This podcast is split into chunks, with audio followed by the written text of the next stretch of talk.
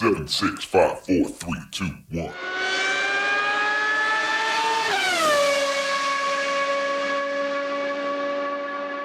Herzlich willkommen zu Formel 1, dem Podcast mit Christian, ein spanischer Formel 1-Fan. Und mit Frank, einem deutschen Formel 1-Fan. Wir sprechen heute nach dem großen Preis von Österreich und ich könnte mir vorstellen, das war ein Rennen nach deinem Geschmack, was das Ergebnis angeht, ne? Also nach dem Ergebnis ja. Von der Spannung her, abgesehen vom ersten Fahrer, glaube ich, war es auch ein interessantes Rennen. Und ähm, ja, wie hat es dir gefallen? Ja, ich äh, sehe es eigentlich genauso wie du. Verstappen ist ungefährdet den Sieg nach Hause gefahren, aber auch das ist äh, eigentlich schon in der Stärke, wie er es gemacht hat, für sich schon beeindruckend. Ähm, hast du mitbekommen, dass das sein erster Karriere-Grand Slam war? Weißt du, was das ist? Ja, ja, das, ja, das ist die schnellste Runde, die Pole und das, den Sieg, oder? Glaube ich. Ja, also Pole Position, schnellste Runde, Sieg und jede einzelne Rennrunde angeführt. Nee, das wusste ich nicht, dass seine erste war. Krass, weil der eigentlich schon öfters gut dabei ja, war. Das wusste ich aber nicht. dieses, dieses jede einzelne Rennrunde angeführt, das hat man halt natürlich nicht immer rein von der Strategie her. Und äh, das nennt man dann eben so völlig inoffiziell, nennt man das dann eben Grand Slam. Und das war jetzt das erste Mal, dass es geschafft hat. Also völlig ungefährdet das Rennen gewonnen und letztlich das Wochenende dominiert. Schon beeindruckend, ja. Und, äh, Ja, sogar mit, mit dem Sicherheitsstopp am Ende sogar, der komplett unnötig gewesen Ja, wäre, aber er hatte richtig. so viel Vor Vorsprung, dass er es machen konnte, ja. Ja, und das ist schon, also finde ich schon, finde ich schon stark. Und dass äh, Lando Norris da vorne mit rumfährt und äh, Lewis Hamilton auf der Strecke überholt an einer Stelle, ja, das ist schon auch äh, mehr, als ich äh, mir da erhofft hatte dieses Jahr. Ja, nee, das. Rennen war am Ende schon interessant. Das Ergebnis, ich sage jetzt mal, abgesehen vom ersten, fand ich das schon gut. Aber bevor wir mit dem Rennen starten, Mhm. ich hätte da ein, zwei Sachen vom Qualifying. Du hast es schon erwähnt, also Lando Norris auf Platz 2. Unglaublich, dass er das geschafft hat. Und auch, ich glaube, keiner hat es vorhergesehen oder irgendwie geplant oder mitgerechnet. Ja, und zwar auch extrem knapp, ne? Weniger als eine Zehntelsekunde Rückstand. Also äh, es waren 48 48 Tausendstel und dann äh, wäre er auf Pole gewesen. Ja gut, aber da muss man auch sagen, für die Leute, die das Rennen nicht gesehen haben, da war der, der Verstappen sehr verärgert, weil er wollte nicht als erster rausgehen. Und ich denke mal, dass weil er als erster rausgegangen ist, hat er es auch nicht verbessert. Ich denke mal, da war noch etwas mehr drin. Man hat ja im Laufe des Rennens gesehen, dass er über, übermächtig war. Also ich glaube, da wäre noch etwas mehr drin gewesen. Trotz dessen, alle anderen, ich sage jetzt mal Mercedes und Ferrari und also auch, die, auch der Kollege von Norris, alle waren weiter hinten. Also das war schon, also Hut ab. Du musst nur sehen, wo sein Kolle- Teamkollege war oder wo, wo Mercedes war, weißt du? Also unglaublich. Man ist vielleicht jetzt so ein bisschen geneigt zu sagen, dass McLaren schon so zum Norris-Team wird, ne? So wie Red Bull eindeutig ein Max Verstappen-Team geworden ist. Da hat ähm, schon geholfen, dass Sainz weg ist, weil da, glaube ich, war es nicht so ganz klar, finde Ja. ich, obwohl McLaren ja Briten sind und keine Ahnung. Aber seitdem, ich sage jetzt mal, der zweite ganz klar, ich will nicht sagen schlechter als Fahrer, das will ich nicht sagen, aber momentan schlechter ist, so, so klar schlechter, fällt es dem auch einfacher so zu handeln, das stimmt. Ja. Auf dem Papier ist Ricciardo ja eigentlich der erfolgreichere Fahrer, ne? Ich sag's immer wieder, Ricciardo ist ein Rennsieger und Ricciardo hat Monte Carlo gewonnen. Also Ricciardo hat schon, schon gezeigt, dass er es drauf hat. Und äh, Norris hat noch kein Rennen in seiner Karriere in der Formel 1 gewonnen. Und ähm, Ja. jetzt muss man sich mal vorstellen, wie das in so einem Team abläuft, wenn es um die Entwicklung geht für nächstes Jahr oder auch äh, sogar noch Weiterentwicklung für dieses Jahr. Ähm, ja, an welchen Fahrer wird man sich da wohl orientieren? Wessen Wünsche, was Abstimmung angeht, was Entscheidungen angeht, wessen Wünsche wird man wohl eher berücksichtigen? Die von Norris oder die von Ricciardo? Also wenn du Und- mich jetzt fragst, heute, Jahr 2021, ist ganz klar Norris. Ja, und damit wird sowas dann aber auch irgendwann zementiert. Also dann wird es irgendwann, wird's irgendwann ganz, ganz schwierig ähm, für einen zweiten Fahrer, das nochmal zu drehen. Äh, es war zum Beispiel ganz extrem bei Schumacher damals so mit seinen Teamkollegen. Der hat Barrichello und Eddie Irvine komplett dominiert. Aber nicht nur, weil er ein besserer Fahrer war, das war er vielleicht auch, sei dahingestellt. Aber er hat sie auch deshalb dominiert, weil das komplette Team, was die komplette Entwicklungsarbeit anging, was jede einzelne strategische Entscheidung anging, das komplette Team war auf ihn ausgerichtet. Und äh, das hilft natürlich auch ganz enorm, seine Teamkollegen zu dominieren. Und wir haben immer wieder Teams gesehen, wo das offen war. Auch Mercedes war es offen mit, mit äh, Rosberg und Hamilton. Es ist offiziell immer noch offen mit Bottas und Hamilton. Und wir haben immer wieder Teams gesehen, die, die sich wirklich sehr, sehr stark auf einen Fahrer zugeschnitten haben. Und ich könnte mir vorstellen, dass das mit McLaren und Norris jetzt halt auch passiert. Und das wird für Ricciardo nicht einfacher. Ja, das denke ich auch. Es wird schwierig für ihn und Ricciardo hat da jetzt, ähm, ja, ich glaube, ein großes Problem, weil der als zweiter Fahrer, finde ich, wird er sich, denke ich mal, nicht einreihen wollen. Und ähm, ja, ihm bleibt da nichts anderes übrig, als zu wechseln. Also das ist ja auch, ich sage jetzt mal, im Vettel passiert, als ein Leclerc ja. besser war als er oder Ricciardo war auch besser als Vettel. Das musst du dir an, also erstmal überlegen. Wir reden hier, dass Ricciardo von, ja, von Norris platt gemacht wird, kann man schon ja. so sagen. Und Ricciardo so ist der, den Vettel quasi von Red Bull rausgeworfen hat. Also nicht rausgeworfen, ja, aber weil er zu gut war und halt mhm. dann die ganze Situation war nicht so schön für Vettel mhm. und so. Also das, und das ist der jetzt von Norris platt gemacht wird. Damit will ich sagen, Ricciardo ist ein sehr guter Fahrer. Also. Ja. Und ähm, wir sind eben so langsam nicht mehr an dem Punkt in der Saison, wo man sagen kann, naja, die Fahrer, die gewechselt haben dieses Jahr, die wenig testen konnten, die haben halt Probleme, die fahren alle hinterher, haben wir ja schon öfter, öfter erwähnt, auch mhm. in diesem Podcast. Ähm, ja. So langsam sind wir an einem Punkt in der Saison, wo die Fahrer jetzt eigentlich dann auch mal zeigen müssen, was sie können, ne? wo sie gelernt haben müssen, wo sie genug Training hatten in den Rennen. Und viele andere schaffen es ja auch. Ja, Stichwort Alonso dass er nicht aufgeholt hat. Der ist jetzt viel besser als Ocon. Ja. Aber eben auch Vettel und auch Perez und auch Sainz. Sainz ist vor Leclerc ins Ziel gekommen, Vettel ist ja, vor Stroll ja, ins aber, Ziel gekommen. Aber ich finde, also bei, bei Sainz war der Unterschied, also er war schon da, aber Sainz war auch schon, wenn mal Leclerc nicht so gut war, war er auch gleich da und also ja. Ich fand da zwischen den beiden den Unterschied nicht ganz so extrem wie zum Beispiel Vettel, Vettel Stroll oder Alonso Ocon ja. war noch größer, finde ich. Und du musst überlegen, wir reden von einem zwei- bzw. Vier Welt, äh, viermaliger Weltmeister oder zwei Welt, äh, zweimaliger Weltmeister, Alonso und Vettel. Und die werden von irgendwelchen Teamkollegen, die wahrscheinlich nicht mal in, zwischen den Top 10 Fahrer von den Leuten aufgezählt werden, von denen werden die besiegt. Und das war jetzt nicht normal. Weißt du, ein Leclerc, Sainz, ich meine, das ist vielleicht schlimm für Sainz, aber ich denke persönlich, keiner hätte gedacht, naja, Sainz mhm. ist jetzt die neue, ja, der neue beste Fahrer der Welt. Aber es gab eben, es gab eben Gründe dafür, ne? dass sich die Autos, äh, dass sie die Autos nicht kannten, dass die Autos eine völlig andere Charakteristik hatten, was manche Eigenschaften angeht, äh, als sie es gewohnt waren und dass sie wenig Zeit hatten, sich daran zu gewöhnen. Aber wir sind jetzt so langsam Richtung Saisonmitte ähm, noch nicht ganz, aber wir sind ja nicht mehr am, am, Saisonbeginn und so langsam müssen sie sich eben dran gewöhnt haben. So langsam muss der Knoten platzen. Und bei vielen platzt er halt. Bei Ricciardo tut er das nicht. Und ähm, das lässt mich jetzt schon fast so ein bisschen überlegen, wenn jetzt die sogenannte Silly Season losgeht, also das Fahrerkarussell sich dreht oder wie auch immer man das bezeichnen möchte, wenn also die Gerüchte entstehen, wer wohin wechseln könnte. Ähm, ich kenne jetzt die Vertragslage nicht. Ich weiß jetzt nicht, wer wie lange noch vertraglich gebunden ist, aber wir wissen auch, dass das ähm, heutzutage gar nicht mehr so entscheidend ist, wenn gewechselt werden soll. Dann kann man Verträge auch öffnen. Und ähm, äh, man spricht ja immer davon, dass Russell, man wartet ja quasi darauf, dass Russell bestätigt wird für Mercedes nächstes Jahr. Ähm, wenn das nicht klappen sollte, könnte sein, dass Russell zu McLaren wechselt.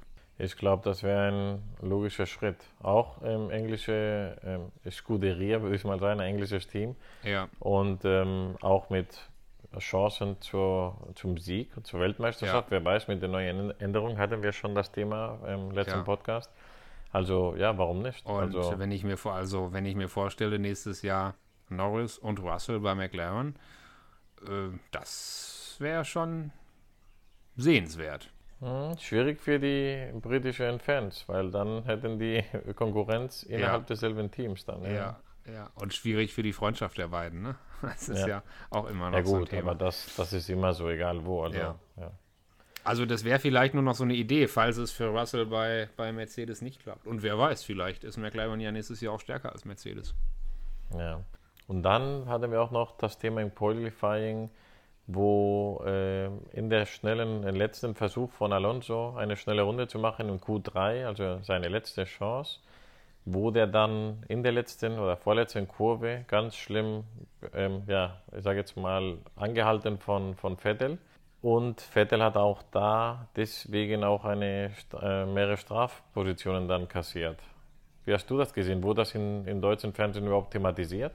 Ja, natürlich wurde das thematisiert. Ähm, das Problem ist halt immer, aus wessen Sicht betrachtest du es? Alonso war auf einer schnellen Runde, äh, biegt in die letzte Kurve oder in die vorletzte Kurve ein und wird massiv von Vettel behindert. Hat einen langsamen Vettel vor sich, wird massiv behindert und seine Runde ist kaputt.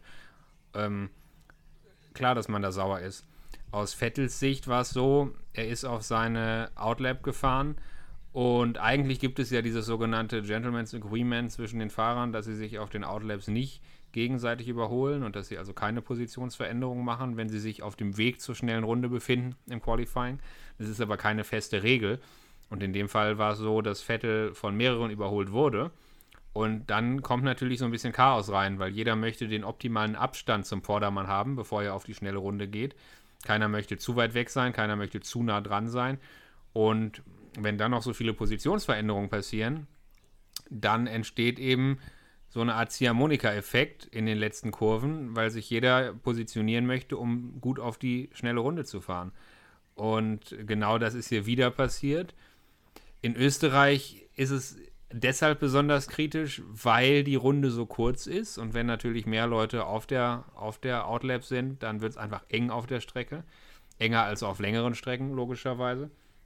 Und es gab eigentlich die Übereinkunft zwischen den Fahrern, beziehungsweise sogar die Vorgabe der Rennleitung, wenn ich das richtig verstanden habe, dass die letzten zwei oder die letzten drei Kurven schon voll zu fahren sind in der Outlap, dass dort also nicht mehr langsam gefahren werden soll.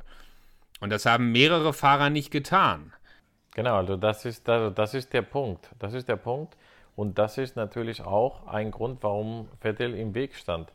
Ja. Das heißt aber nicht, dass er es nicht falsch gemacht hat. Und ich hätte, was, was Einzige, was mir gefehlt hat in der ganzen Situation, ist, dass alle anderen, die davor waren, weil das war alles Sainz, weiß ich auf jeden Fall, dass er da war, und es gab noch zwei, drei Autos vor Vettel, mhm. alle, alle hätten eine Strafe kassieren müssen. Alle. Weil die ja. haben alle gebremst und mir ist egal, wer der Erste war. Das ist, wenn ja. du auf der Autobahn fährst und die Polizei dich erwischt und draufschnappt und da vorne war einer, ja. der schneller war. Also ist egal, du hast Pech und fertig. Aber in diesem Fall hat man direkt gesehen, das, das haben sie auch in den Videos dann gesehen von der Onboard-Kamera von, von Vettel, dass vorne, die alle sind 60 gefahren oder so, also extrem langsam, in Kurven, wo schon gesagt wurde, wie du schon gesagt hast, man muss Vollgas fahren. Die Runde ja. muss schon angefangen werden vorher. Das haben die nicht mhm. gemacht, also hätten alle, nicht nur Vettel, alle ja. Strafe Aber kassieren müssen. Alle. Es ist ja so, Vettel wurde ja nicht dafür bestraft, dass er langsam gefahren ist, sondern Vettel wurde dafür bestraft, dass er Alonso behindert hat. Und faktisch, faktisch war nun mal Vettel derjenige, der Alonso behindert hat. Die Gründe sind andere, das verstehe ich schon, was du sagst. Die Frage ist, die Frage ist jetzt, das ist jetzt so eine juristische Frage, wie ist diese Regel, dass man die letzten Kurven voll fahren muss, wie ist diese Regel zu beurteilen? Ist das eine, eine feste Regel, die auch bestraft werden kann, wenn sie gebrochen wird? Oder ist das wieder so eine Art Agreement zwischen den Fahrern, wo die Fahrer sich mit dem Rennleiter darauf einigen, ja, es wäre schön auf dieser Strecke, an diesem Wochenende, wäre es schön, wenn wir das so machen könnten, dass wir die letzten drei Kurven schon voll fahren. Das wäre ganz gut für uns. Weißt du? Das ist dann vielleicht so eine Übereinkunft, die, wenn sie gebrochen wird, dann kann man sagen, ja, du hast dich nicht an die Übereinkunft gehalten, aber das ist vielleicht, vielleicht im juristischen, im, im, im sportrechtlichen Sinne keine Regel, die dann auch geahndet werden kann. Das ist vielleicht das Problem. Ja, aber meine Frage ist, wenn das so wäre, wenn das der Fall wäre, was ich so nicht verstanden habe, zumindest von der spanischen Übertragung her. Aber wenn das so wäre, für was macht man das? Weil wenn, wenn das sowieso dann nicht zu halten ist, dann ja, ist es glaube, ja das gibt Zeug. es ganz viel. Ich glaube, das gibt es äh, zwischen den Fahrern mit der Rennleitung an jedem Wochenende gibt es wahrscheinlich jede Menge Übereinkünfte und Verabredungen, von denen wir gar nichts mitkriegen, wie Dinge, wie Dinge zu handeln sind im Sinne eines reibungslosen Ablaufs. Also in meiner Meinung nach hätten alle anderen, die vor ähm, Vettel gefahren sind, auch Strafe kassieren müssen und Vettel hätte eine größere kassieren müssen, weil er außerdem noch ähm, Alonso sehr schlimm ähm, behindert hat. Und da würde ich auch noch, und ich, das Thema, wir sind jetzt im Qualifying und ist jetzt auch nicht so das Schlimmste im Rennen, aber wenn du, wenn du schon jemand, wenn, das war ein, ein Fehler in mehreren Situationen. Erstmal durfte er da gar nicht so langsam fahren. Aber auch der Ingenieur von Vettel hat nichts gesagt. Wenn du, das, Ja. wenn du die Onboard-Kamera siehst und den Funkverkehr, der wird dann quasi eine Sekunde bevor der Alonso mit über 200 Sachen auf ihn ra- drauf fährt, Ja. wird er gesagt, ja, ja, Alonso, ähm, go, go. Ich weiß nicht, wie das war, aber Ja, so ja. nach dem Motto, fahr, Ja, fahr. es war sehr Und- chaotisch. Ja, und, und weil, wenn du ihm vielleicht fünf Sekunden vorher Zeit gibst, entweder gibt er vorher Gas, entweder bremst er noch mehr ab und geht komplett raus aus der Ideallinie, irgendwas. Ja. Aber da konnte auch Vettel kaum was machen. Ich weiß, das ist blöd, weil er dann auch nicht so richtig schuld dran, außer dass sie Ja. alle langsam gefahren sind. Aber man muss das bestrafen. Also Alonso war sehr gekränkt, weil ähm, sein Team hatte gerechnet mit Position zwischen 4 und 6 Ja. was wirklich ein, ja, das, das wird wahrscheinlich erstmal in der nächsten Zeit nicht mehr passieren. In spanischen Fernsehen haben sie ja sogar simuliert mit seiner Runde, die wie, also ja, wie, aber das ist jetzt natürlich auch ein bisschen die spanische Sichtweise. Ne? Da würde ich jetzt auch mal als, als Außenstehender sagen, da soll Alonso nicht zu sehr rumheulen. Hat er halt Pech gehabt, war halt die schnelle Runde kaputt. Hätte ja vorher eine andere schnelle Runde fahren können. Also, ähm, sicherlich hat Vettel ihn da behindert und Vettel ist auch dafür bestraft worden. Also, das Argument, was ich verstehe, ist, dass man sagt, das kann nicht sein, das ist viel zu gefährlich und es muss in der Königsklasse des Rennsports, es muss in der Formel 1 inzwischen irgendwie andere Möglichkeiten geben. Äh, es, es kann ja nicht sein, dass da, dass da Leute mit, mit 60 km/h in den Kurven rumkrebsen, wenn andere von hinten auf einer schnellen Runde ankommen. Das ist einfach zu gefährlich. Das muss man irgendwie in den Griff kriegen. Ja, also unter diesem Sicherheitsaspekt würde ich sagen, da kann ich die Argumentation oder, oder die Diskussion verstehen. Aber meine Güte, jetzt hat Alonso halt mal Pech gehabt. Ja, wenn der Renault so oder der, wenn der Alpine so gut ist und wenn Alonso so gut ist, dann werden sie noch andere Chancen kriegen. ja gut, aber was sagst du jetzt, das ist wieder deutsche Sicht.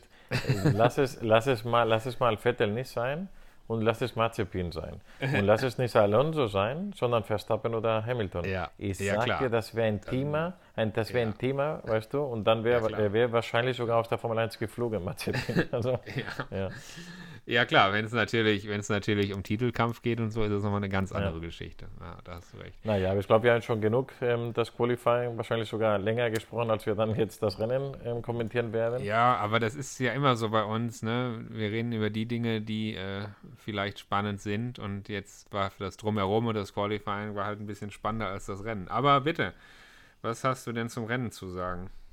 Also auf jeden Fall, wie im Qualifying Norris der Zweite ähm, gestartet ist, das war ja das Highlight für mich persönlich. Und dass er auch am Anfang des Rennens das halten konnte, mehr oder weniger, das fand ich auch toll. Also dass er jetzt nicht sofort gereicht wurde von allen. Das, für, mich, das war für mich das Highlight, dass ähm, jetzt auch ein Verstappen einfach wegfährt, das war fast zu erwarten. Am Anfang ein bisschen noch, wusste man nicht, aber dann war es klar. Aber für mich war auch der Driver of the Day Norris mit seiner Art zu fahren. Ja, also ich finde, für die größten Highlights hat eigentlich Leclerc gesorgt mal wieder in dem Rennen mit seinen äh, Überholversuchen außenrum. Das ist das, was Norris schon probiert, äh, Entschuldigung, das ist das, was, äh, was Perez äh, schon probiert hat gegen Norris, außen vorbeizufahren. Äh, dafür hat Norris eine 5-Sekunden-Strafe bekommen. Ja. Und anschließend hat, äh, hat äh, Leclerc im Ferrari genau dasselbe ähm, zweimal mit Perez versucht, der auch für beide Male dann wiederum selber eine 5-Sekunden-Strafe kassiert hat. Ähm, und äh, ich weiß nicht, wie, wie du diese Überholmanöver gesehen hast oder wie sie in deiner Übertragung kommentiert wurden, aber das war von Leclerc schon ziemlich mit der Brechstange und da versuchen immer außen zu überholen und sich auf den Kies rausdrücken zu lassen. Ja, war schon wieder sehr, sehr ungestüm. Also ich würde da unterscheiden. Die erste Situation mit Norris ähm, hätte ich wirklich nicht bestraft. Das war die erste Runde. Das, ähm, für mich war es nicht klar, dass das, ähm, also ich finde, das war nicht strafbar. Wenn ich dann diese Logik folge, wie die auch gemacht haben, aber andersrum, hätte ich den, den Vorfall dann mit Perez auch nicht bestraft, denke ich mal. Mit Perez und Leclerc. Genau, ja, aber Perez hat ja quasi dasselbe Stelle. gemacht. Hat Ja. dasselbe gemacht, was ähm, Norris mit ihm gemacht hat und die Strafe kassiert hat, hat er es gemacht und dann nochmal zweimal. da glaube ich, das habe ich jetzt nicht mitbekommen, ob er informiert wurde. Aber ich muss, ich glaube mal, ich will mal hoffen, dass der nicht informiert wurde von Red Bull, weil wenn du weißt, dass der Norris für diese Aktion fünf Sekunden bekommen hat und du machst das, dann weißt du ja, was passieren wird. Und wenn du es dann nochmal ein zweites Mal machst, also ich glaube, die haben ihn da nicht so richtig informiert, wie, wie die ja. Situation ist. Also, weil zweimal dasselbe gemacht und also ich glaube, der war frustriert und beim ersten Mal ich denke mal, beim ersten Mal wurde, wurde er nicht informiert, dass Norris bestraft wurde für diese Aktion. Sonst hätte er es wahrscheinlich nicht gemacht. Aber beim zweiten Mal verstehe ich nicht, wieso der das nochmal gemacht hat. Also ich weiß es nicht. Wenn, wenn, man weiß, dass die das bestrafen, weißt du? Also. Mhm. Mhm. Ja, ist schwer zu sagen, inwiefern, inwiefern das vielleicht auch in dem Moment der Instinkt des Rennfahrers ist oder inwiefern man sich da beherrschen kann als Fahrer, wenn man einfach die Möglichkeit sieht, vorbeizukommen und, und beziehungsweise als aus, aus Perez Sicht jetzt die Möglichkeit sieht, vorne zu bleiben. Weil warum soll er vom Gas gehen? Also warum, er ist auf der Innenseite in der Kurve. Ähm, wenn er seine ganz normale Linie fährt, drückt er den anderen nun mal nach draußen. Und wenn er dem anderen mehr Platz lassen will auf der Außenseite, muss er vom Gas gehen. Aber warum soll er vom Gas gehen und sich überholen lassen? Ja, aber ich, ich, bin jetzt nicht mehr sicher, ob das bei jedem so war, aber ich glaube, zumindest beim, beim Thema von Norris war er wirklich vorne, der, der rausgeschoben wurde, auch wenn oder zumindest parallel, ja. Und wenn du parallel bist, kannst du ja niemand wegdrücken. Eine Sache ist, wenn du hinterher fährst oder kurz dahinter bist, aber wenn du nebenan bist, kannst du ja nicht jemand einfach rausdrücken, weißt du? Also ja. so ist ja eigentlich, eigentlich ist so die Norm. Also ich bin jetzt mal so selbstbewusst, unsere Kollegen von der BBC, ich habe den Podcast gehört, und äh, die haben das, waren auch ein bisschen, da war der, ähm, der Palmer, der ehemalige Formel-1-Fahrer, ja. er hat auch gesagt, was ihm stört, also er hat, er meinte auch, dass es, okay, das sind wieder Engländer und so, aber er hat auch gemeint, dass es nicht ähm, bestraft hätte sein müssen. Aber ihm hat gestört und hat auch ganz viele ähm, ja, Beispiele genannt, wo das nicht bestraft wurde in den letzten Jahren. Ja. Und das Problem ist halt, dass jedes Mal andere Kommissare, oder ich nicht, ja. nennt, man, nennt man das so auf Deutsch? Ja, klar. Kommissare? Ja. ja. Und klar, und dann die, die interpretieren halt die Norm, ja, jeder anders. Also es ist, wenn es ganz klar wäre, wenn es immer dasselbe wäre, dann wüsstest du, oh, bei dem muss man auf, also der macht das immer ja. so, ja. Ja. Aber klar, jedes Wochenende ist ein, ein, ein neues Team da oder ein neuer Kommissar und dann kann halt ja. das, das, was letzte Woche bestraft wurde, nächste Woche nicht bestraft sein. Also ja, und im Fußball gibt es halt gelbe Karten. Da siehst du dann irgendwann, wenn der Schiedsrichter relativ schnell mit der gelben Karte dabei ist, dann weißt du schon, ah, okay, der ist ein bisschen strenger, da müssen wir vorsichtig sein. Ähm, und in der Formel 1 ist es halt schwierig, ne? Da kommt direkt die 5-Sekunden-Strafe und ja, die, die steht dann halt da und ist ja auch direkt relativ hart ohne die 5-Sekunden-Strafe, ähm, ja. wer weiß. Ne? Dann ja, okay, das gibt, man könnte ja machen, was die auch machen mit dem, wenn die diese Kurven schneiden, weißt du, wo die dann drei Warnungen bekommen oder so. Ja, genau. Könnte man auch ja. machen. Also. Ja, ja. Aber es, es nervt schon einfach, man hat, man hat bei jedem Überholmanöver, gerade wenn es jetzt vorne an der Spitze auch um die Weltmeisterschaft vielleicht mal geht, man hat bei jedem Überholmanöver Angst. Ähm, ja, dass ein, dass das vielleicht kaum mehr echtes Racing möglich ist, ohne dass Strafen ausgesprochen werden. Also wenn ich an das letzte Rennen denke, wo, ähm, wo Verstappen ähm, Hamilton überholt hat und auch vorher Bottas überholt hat. Da hatte Verstappen frische Reifen und einen riesigen Geschwindigkeitsüberschuss dank DRS. Da ist er relativ easy vorbeigefahren und wir haben darüber gesprochen hier bei uns, dass Hamilton sich nicht verteidigt hat. Aber das war eben ein ganz klares, sauberes Überholmanöver mit, mit DRS und mit Geschwindigkeitsüberschuss und mit neuen Reifen ja, da ist er mehr oder weniger vorbeigefahren wie an einem parkenden Auto. Aber wenn wir jetzt Überholmanöver haben, die wirklich mit, mit gleichberechtigten Autos passieren, mit ähnlichen Reifen passieren, wo wirklich gekämpft wird, ist es einfach Mist, wenn du jedes Mal Angst haben musst, dass jetzt eine Strafe kommt. Ja, ja. Auch als vom Zuschauer ja natürlich auch, weil die Show wird ja auch irgendwie gestohlen dann. Genau. Und ja, ich, ich sehe es genauso wie du. Also das ist auch ein Problem, dass das jeder, in jedem Rennen sitzt da wieder ein anderer Fahrer, Steward und, und, und hat vielleicht eine andere Sichtweise darauf. Also das ist nicht optimal. Es ist ein Problem und ja, also wenn, wenn jetzt eine Wand da gewesen wäre statt Kies, da wäre wahrscheinlich weder einer so spät reingefahren, noch der andere den rausgedrückt, weil dann wäre es ja. ganz klar, dass du einen Unfall verursachst. Ja. Wenn du ähm, ja, jetzt Zement hättest, dann Ja. wäre er einfach rausgefahren und hätte vielleicht sogar außen überholt dann und fertig. Und hätte die Position Und- zurückgeben müssen. Ja, oder, oder auch nicht, weil er vielleicht rausgedrückt wurde. Ja, ja weil er vielleicht, weil weiß es nicht. Ja. Und jetzt mit dem Kies, was eigentlich mein Favorit wäre von diesen drei Optionen, Ja. ähm, ja, jetzt machen die halt sowas. Also ja, es ist, es ist halt schwierig. Und wie, das Schlimme ist halt, wie gesagt, dass nicht immer dasselbe ist. Also jedes Wochenende kann was anderes, dieselbe Aktion, die kann jedes Wochenende anders bestraft oder auch nicht werden. Aber ich meine, ich schaue ja jetzt auch schon ein paar Jahre Formel 1 und äh, früher gab es noch deutlich mehr Strecken mit Kies statt mit asphaltierten Auslaufzonen. Und das ist nun mal so beim Überholen. Also entweder du schaffst es innen zu überholen, dann, dann, dann, dann gehört dir halt ein bisschen die Strecke. Und wenn du außen überholst, brauchst du halt deutlich mehr Traktion und einfach deutlich den Geschwindigkeitsüberschuss und dann hast du eine Chance, außen zu überholen. Aber sich einfach außen zu positionieren und dann zu erwarten, dass man da jetzt Platz hat und dass der andere vom Gas geht, so funktioniert es halt irgendwie nicht, oder? Ja, nee, also, Also jetzt drehen wir uns im Kreis, wenn wir da nochmal drüber reden. Aber ja, ich finde, da müsste man mehr zulassen. Also das ist Ja, halt. ich hätte, ich hätte also die erste Aktion in der ersten Runde sowieso nicht ähm, bestraft. Ich dachte auch, dass es wäre quasi schon auch wieder so ein Gentleman Agreement, die die mit der FIA hatten, dass die in der ersten Runde vieles zulassen und das Ja. haben die halt in dieses, dieses Mal nicht gemacht.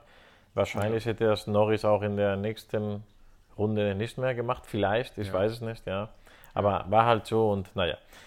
Ja, und ohne die Strafe wäre Norris wahrscheinlich auf Position 2 gelandet. Ne? Das ist, muss man klar sagen bei dem Rennen. Das, das hat er auch gesagt am Ende des Rennens, dass er schade fand, dass er halt, er freut sich natürlich, dass er Ja. trotzdem aufs Treppchen durfte, aber er meinte, dass er eigentlich Zweiter sein Ja. müsste. Aber ist halt so passiert. Und auch ein Thema, was ja ein sehr großes Lob für ihn gewesen sein muss, ist, ähm, was Hamilton über Funk gesagt hat, als Ja. er mit ihm gekämpft hat.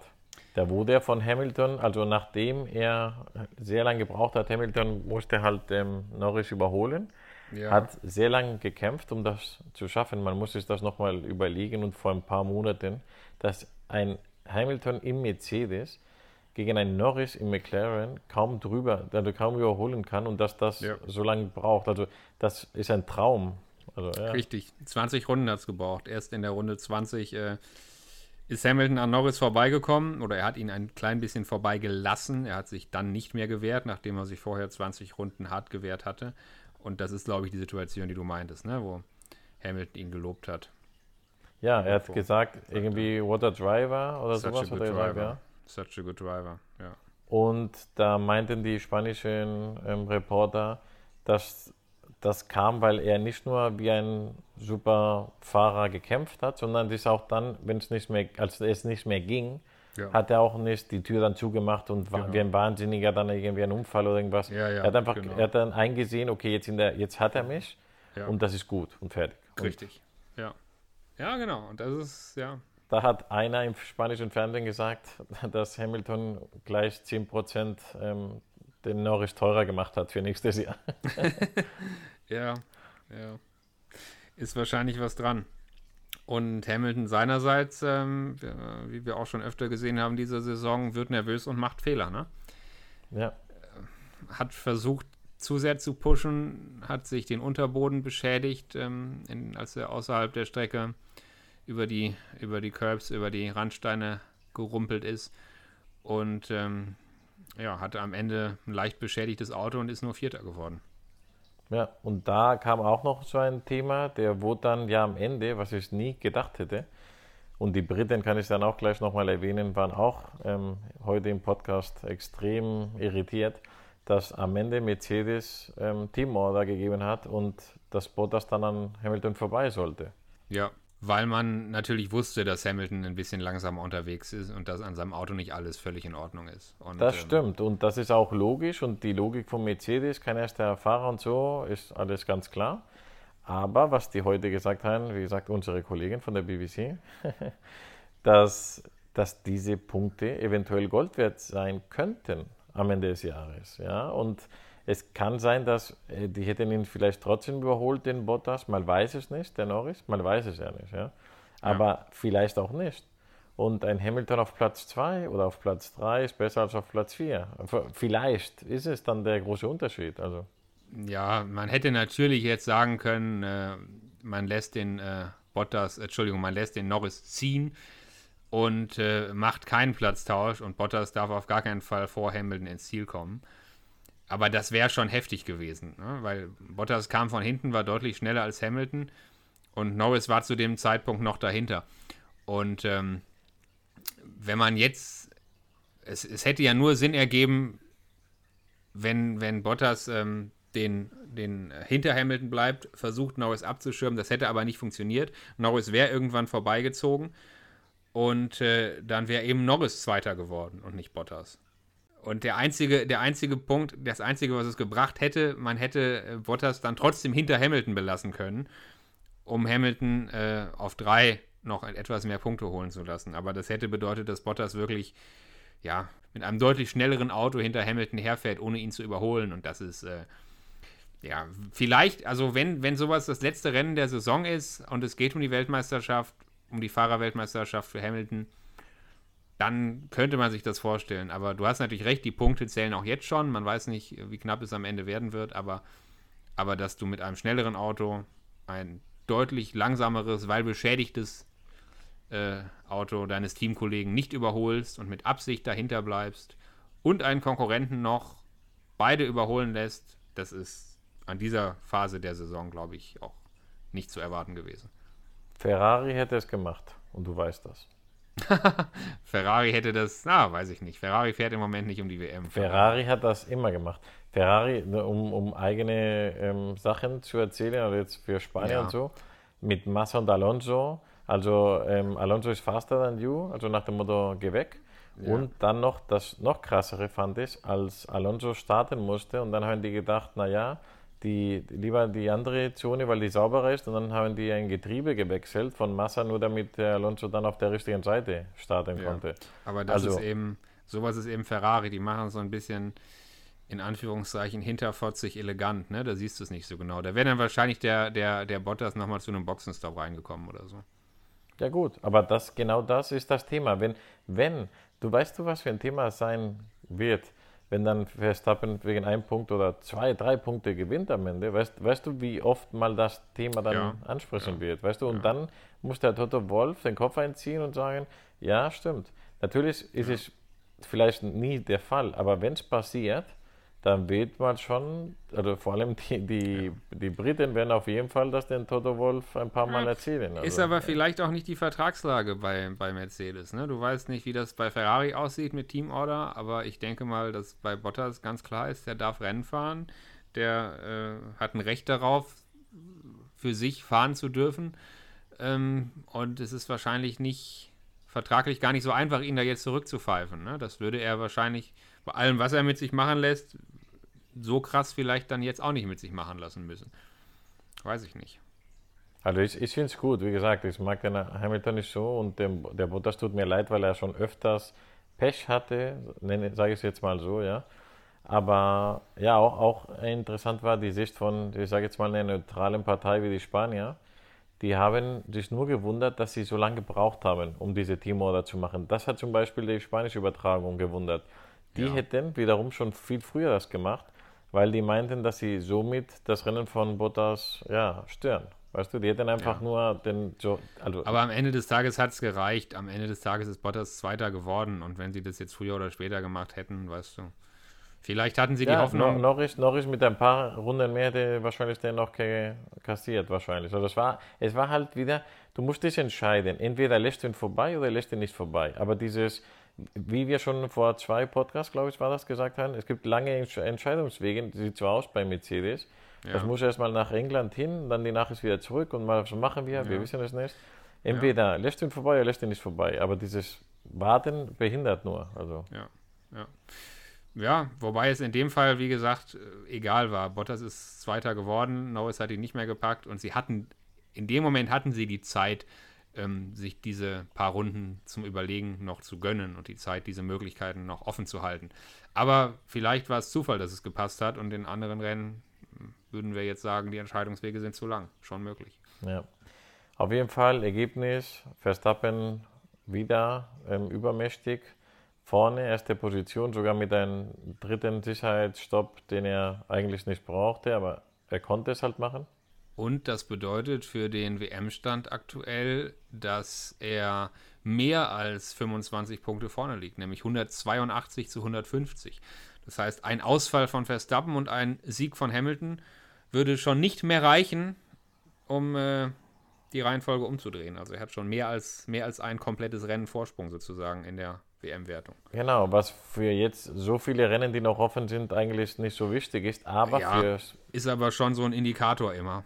Ja, Genau, für ne, psychologisch ist schon was, weil da weißt Ja. du genau, du hast diesen Puffer, das stimmt schon. ja. Du hast ein, ein Extremrennen, hast du quasi Puffer schon, ja. Und, und dass Hamilton wieder nicht gewonnen hat und nicht nur nicht gewonnen hat, ein schlechtes Qualifying, nicht mal aufs Treppchen, weil das passiert ja. immer, dass man trotzdem dann noch aufs Treppchen kommt, aber nee.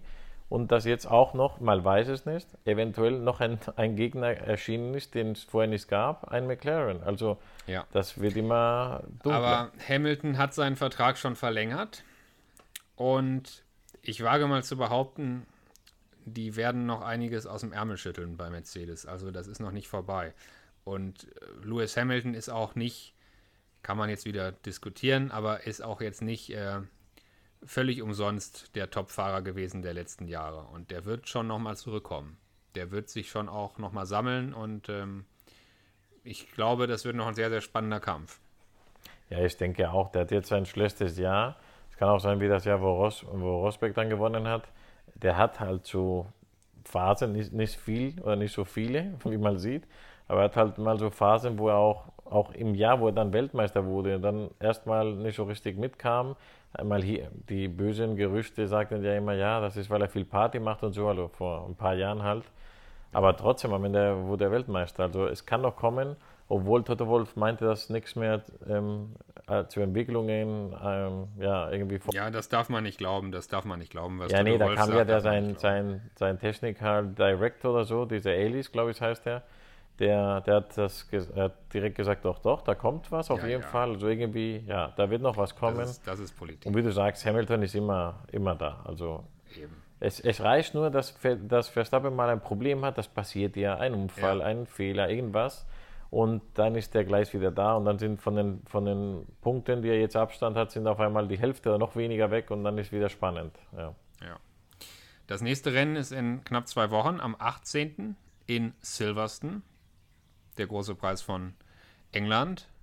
Und ähm, ja, das äh, ist insofern auch ein ganz, ganz spannendes Wochenende, weil es das erste Formel 1 Wochenende mit Sprintrennen als Qualifying ist. Das finde ich auch mega spannend. Da freue ich mich sehr. Ich, ich weiß nicht, was ich davon halten soll. Ja, wir hatten das schon mal kurz angesprochen, glaube ich, in einem vorherigen Podcast. ja. Ähm, inzwischen steht fest, wie genau es ablaufen soll. Also es gibt am Freitag das erste freie Training. Dann gibt es anstelle des zweiten freien Trainings bereits am Freitag, am Freitagabend jetzt, 19 Uhr deutsche Zeit, gibt es äh, das Qualifying, so wie wir es bisher kannten. Also das, was normalerweise am Samstag passiert ist, ist jetzt schon die zweite Session am Freitagabend, das normale Qualifying.